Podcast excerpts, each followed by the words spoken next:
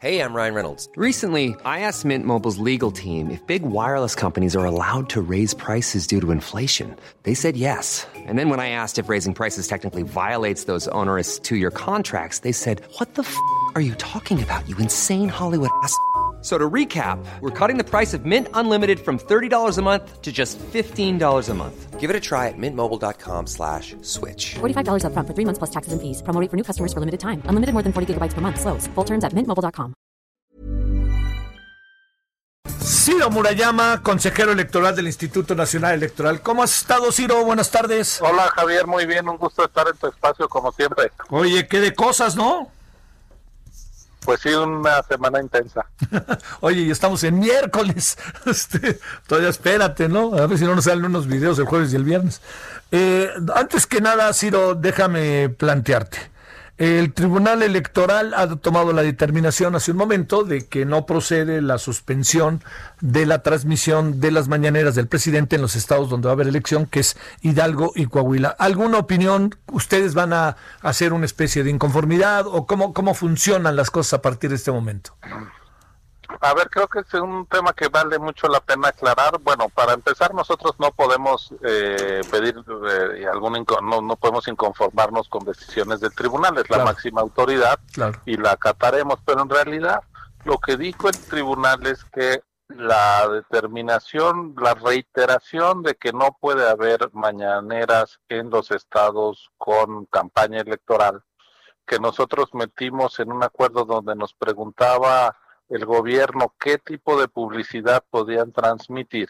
Les dijimos, pues mira, estas campañas de educación sí, estas de salud también, lo demás no. Y por cierto, las mañaneras tampoco. Lo que dijo el tribunal es, pues no te estaban preguntando de las mañaneras, ¿para qué se lo dijiste? Nosotros creemos que era pues por claridad que lo supieran Sí. lo cual no quiere decir que esté permitido transmitir íntegras las mañaneras en plenas eh, campañas electorales. Ese es un criterio que la Comisión de Quejas del INE ha mantenido sistemáticamente y que refrendamos. Entonces, si bien no está dicho en ese acuerdo, porque ya lo quitó el tribunal, pues la prohibición a mezclar propaganda gubernamental y campañas pues sigue estando en el artículo 41 constitucional y nosotros seremos congruentes con ello.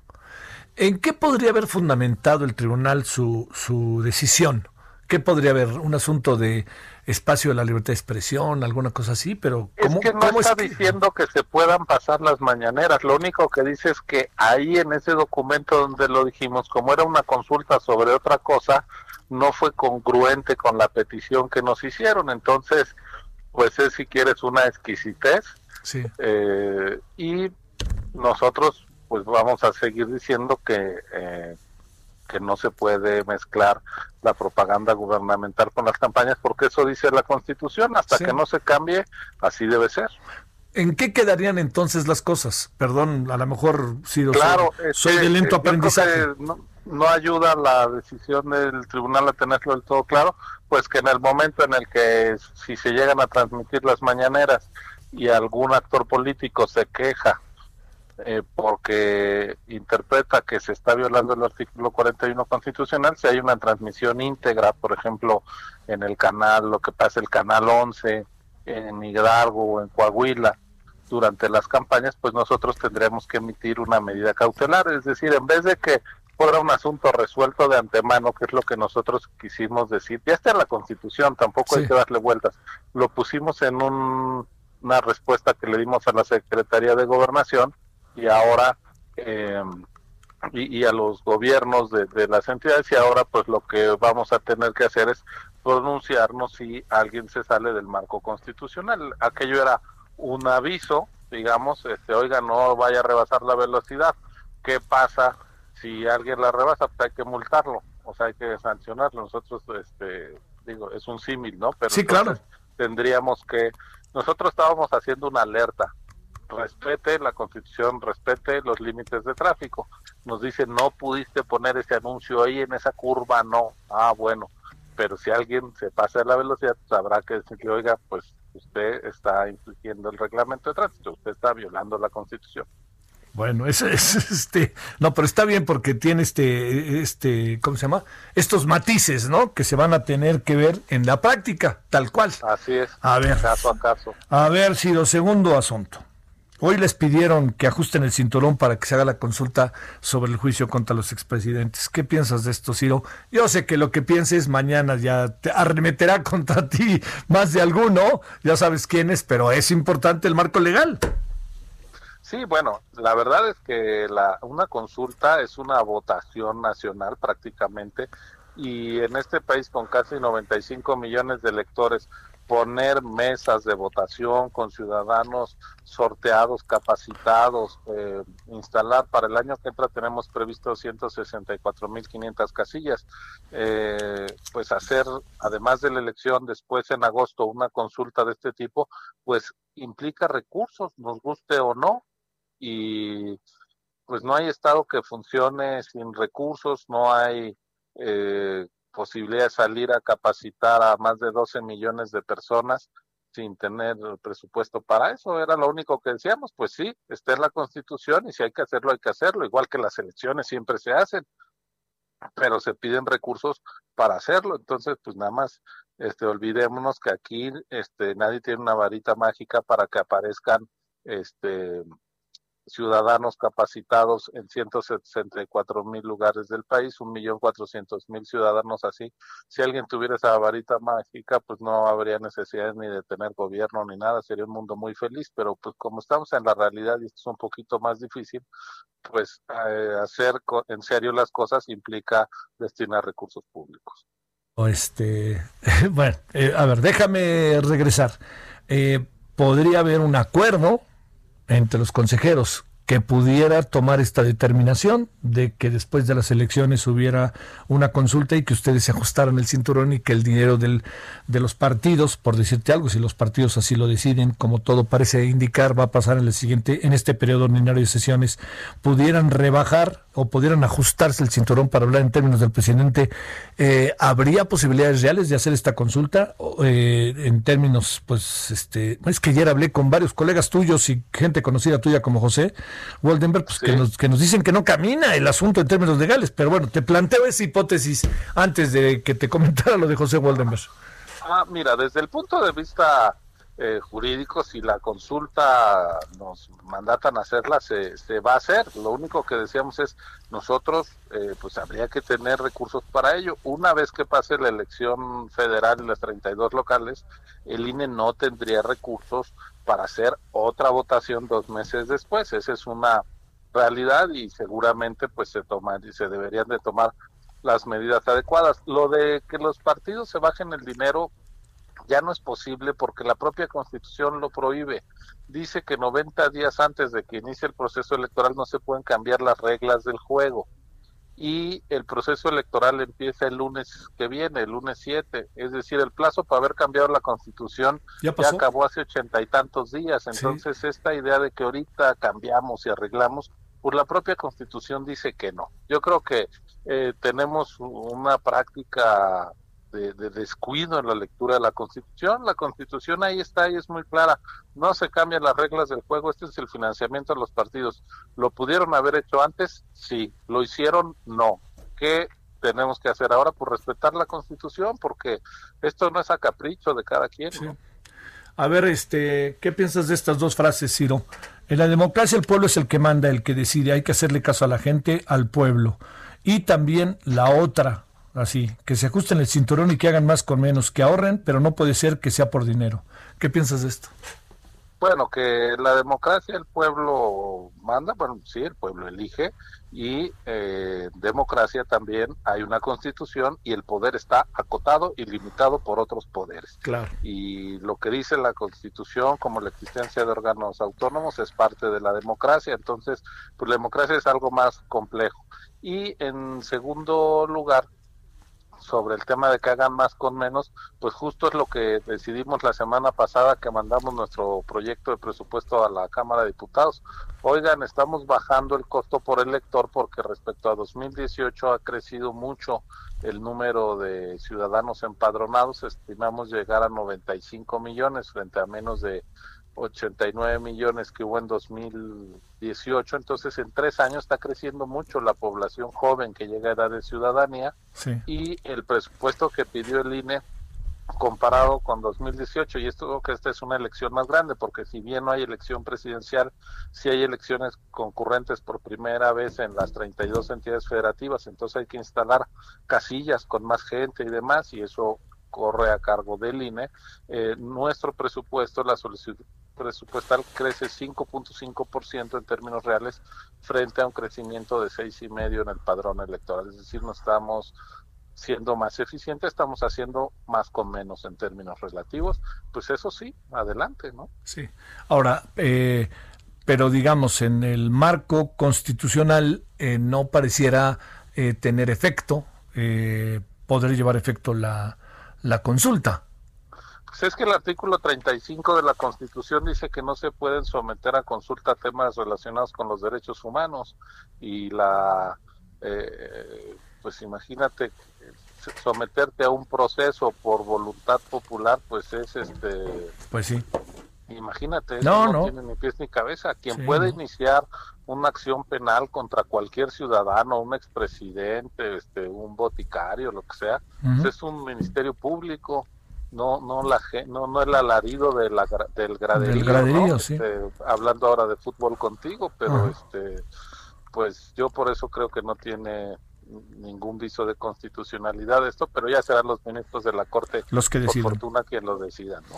Bueno, y la otra... los ministros de la Corte dicen, eso se vale, y ya lo de menos es el dinero que cueste la consulta. Yo creo que estaríamos en un serio problema de legalidad en esta nación, en esta república, ¿no? Pues sí. Sería gravísimo, pero ya pasaría al segundo plano el tema presupuestal. Sí, claro y estaríamos en un problema mayúsculo de, del Estado de Derecho. ¿eh? eh y bueno, eh, especulaciones aparte, pues no estuvo ni el presidente de la Corte ni el fiscal ahora con motivo de el segundo informe del presidente ahí en Palacio Nacional. A ver, cierro eh, el asunto con lo siguiente. los fundamentos que hay detrás de medidas cautelares para el spot del presidente, en que habla del papi y del evangelio en algo que yo interpreto que parece más una campaña política que un promocional de segundo año de gobierno. Pues sí, este, lo que nosotros encontramos es que no se ajustaba a los criterios que han dictado la Corte y el Tribunal Electoral en materia de la difusión de los informes. Es decir, el informe es un acto de rendición de cuentas y alrededor de él se tiene que hablar de la gestión pública realizada. Y aquí, en este spot en particular, que fue el que se denunció ante el INE, pues tenía referencias al líder de la Iglesia Católica y al Evangelio. Entonces, pues es obviamente contrario el, el uso de estas este, expresiones religiosas a la separación Iglesia-Estado, a la separación política-religión que venturosamente nuestro país ha ido construyendo pues desde el siglo XIX entonces, un, un presidente hablando en el momento en que le corresponde rendir cuentas del Evangelio y del Papa, pues sí es, este, eso se adapta a un marco constitucional que no tiene nada que ver con el de esta república laica, ¿no? Entonces, pues el, como Aline, dado que no está reglamentado el artículo 134 constitucional, que es el que regula la propaganda, la publicidad gubernamental, y a Aline le ha tocado hacer eh, las veces de, garante del cumplimiento a ese artículo, pues en esos términos eh, consideramos que pues no era propio del Estado mexicano y de un gobernante de este país el estar haciendo alusiones que implicaban vulnerar la obligada neutralidad hacia todas las iglesias y religiones, ¿no? Entonces, pues básicamente ahí estuvo la, la reflexión por la cual se pidió, eh, se ordenó que, que se retirara este anuncio en particular. ¿no?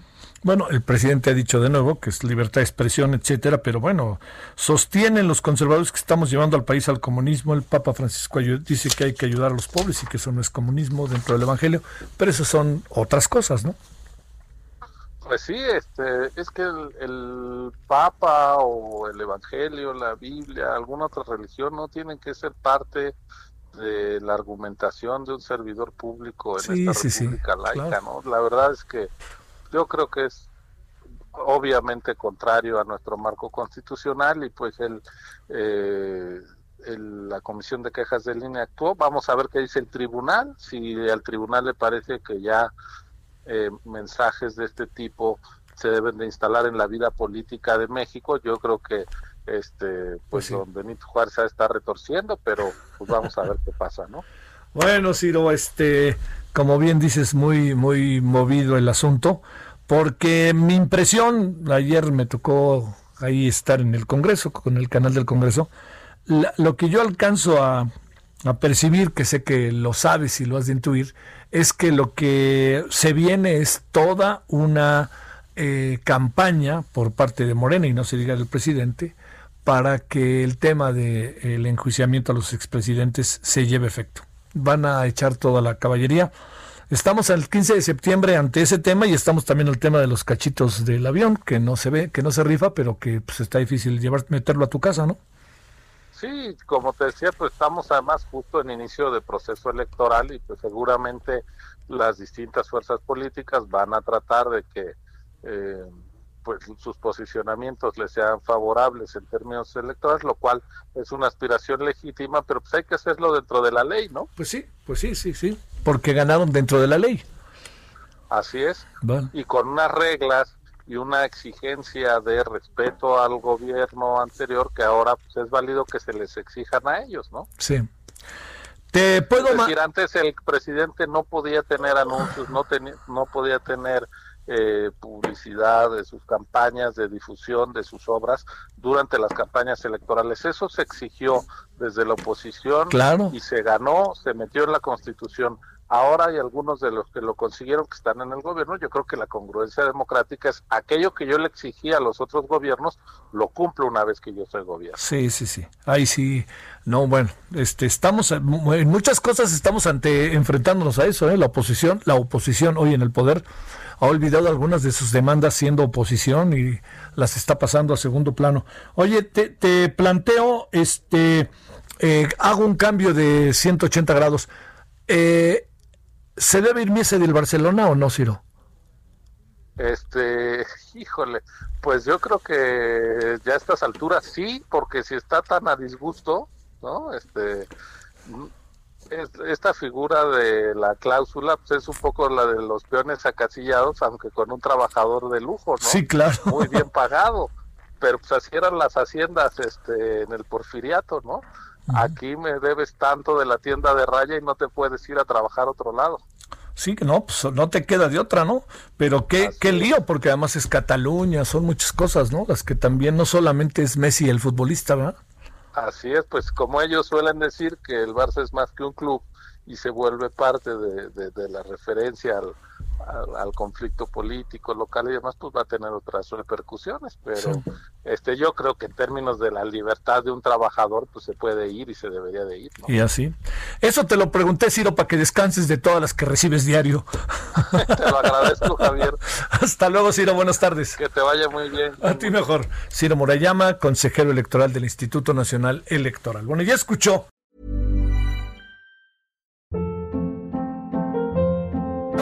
Hold up. What was that? Boring. No flavor. That was as bad as those leftovers you ate all week. Kiki Palmer here, and it's time to say hello to something fresh and guilt-free. Hello Fresh. Jazz up dinner with pecan-crusted chicken or garlic butter shrimp scampi. Now that's music to my mouth. Hello Fresh. Let's get this dinner party started. Discover all the delicious possibilities at hellofresh.com.